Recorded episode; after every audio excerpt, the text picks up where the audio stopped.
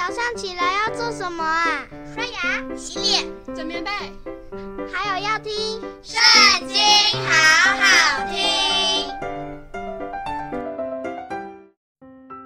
大家好，又到我们读经的时间喽。今天我们要读的经在《撒母耳记下》第十四章。洗鲁雅的儿子约押知道王心里想念押沙龙，就打发人往提哥雅去，从那里叫了一个聪明的妇人来，对他说：“请你假装居散的穿上孝衣，不要用膏抹身，要装作为死者许久悲哀的妇人，进去见王，对王如此如此说。”于是约押将当说的话教导了妇人。提格亚妇人到王面前，俯地叩拜，说：“王啊，求你拯救！”王问他说：“你有什么事呢？”回答说：“婢女实在是寡妇，我丈夫死了，我有两个儿子。”一日在田间争斗，没有人解劝，这个就打死那个。现在全家的人都起来攻击婢女，说：“你将那打死兄弟的交出来，我们好治死他，偿他打死兄弟的命。”灭绝那承受家业的，这样，他们要将我剩下的炭火灭尽，不与我丈夫留名留后在世上。王对妇人说：“你回家去吧，我必为你下令。”提格亚妇人又对王说：“我主我王。”愿这罪归我和我父家，与王和王的位无干。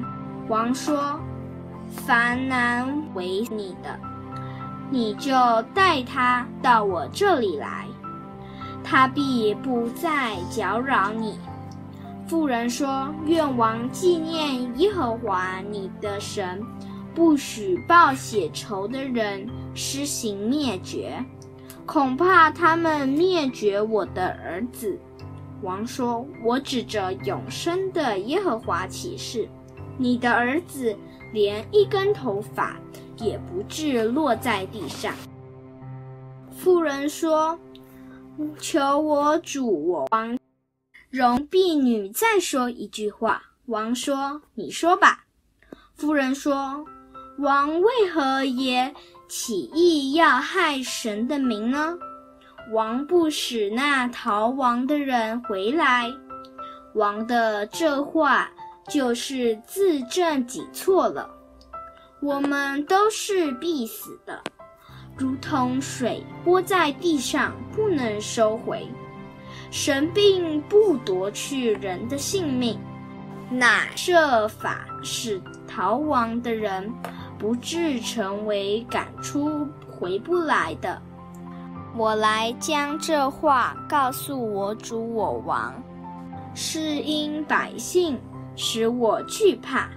婢女想，不如将这话告诉王，或者王成就婢女所求的，仍要将我和我儿子。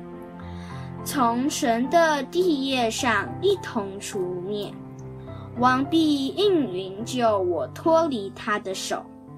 婢女又想，我主我王的话必安慰我，因为我主我王能辨别是非，如同神的使者一样。会愿耶和华你的神与你同在。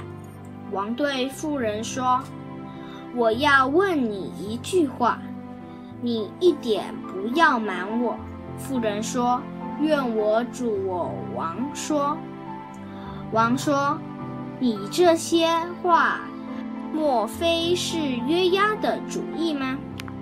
妇人说：“我敢在我主我王面前起誓，王的话正对不偏左右，是王的仆人约押吩咐我的。这些话是他教导我的。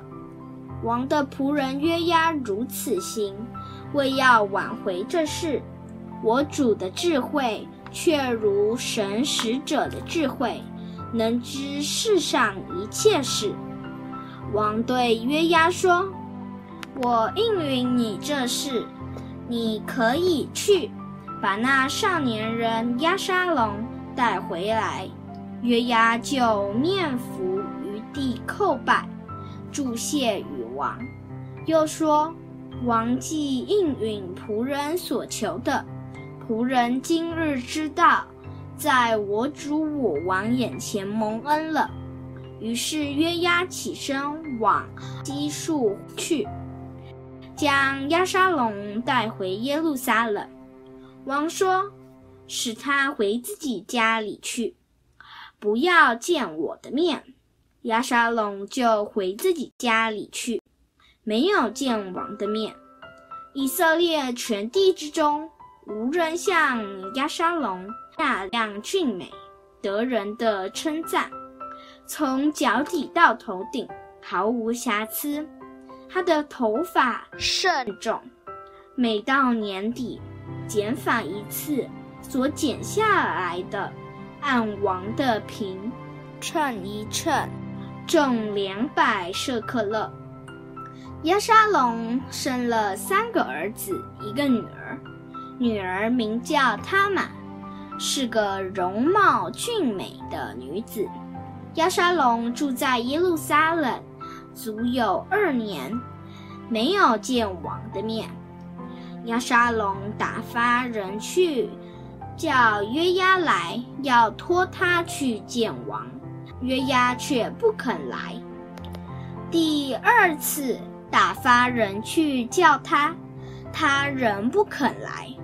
所以押沙龙对仆人说：“你们看，约押有一块田与我的田相近，其中有大麦，你们去放火烧了。”亚沙龙的仆人就去放火烧了那田。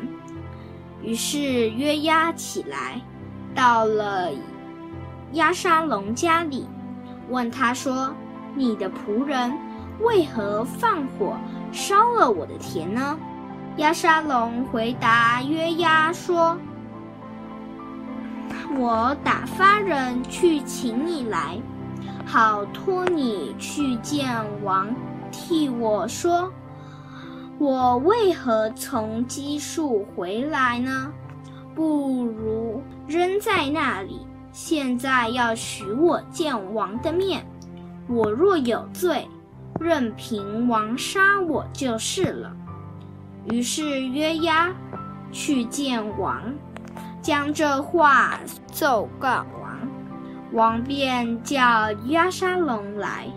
押沙龙来见王，在王面前俯伏于地，王就与押沙龙亲嘴。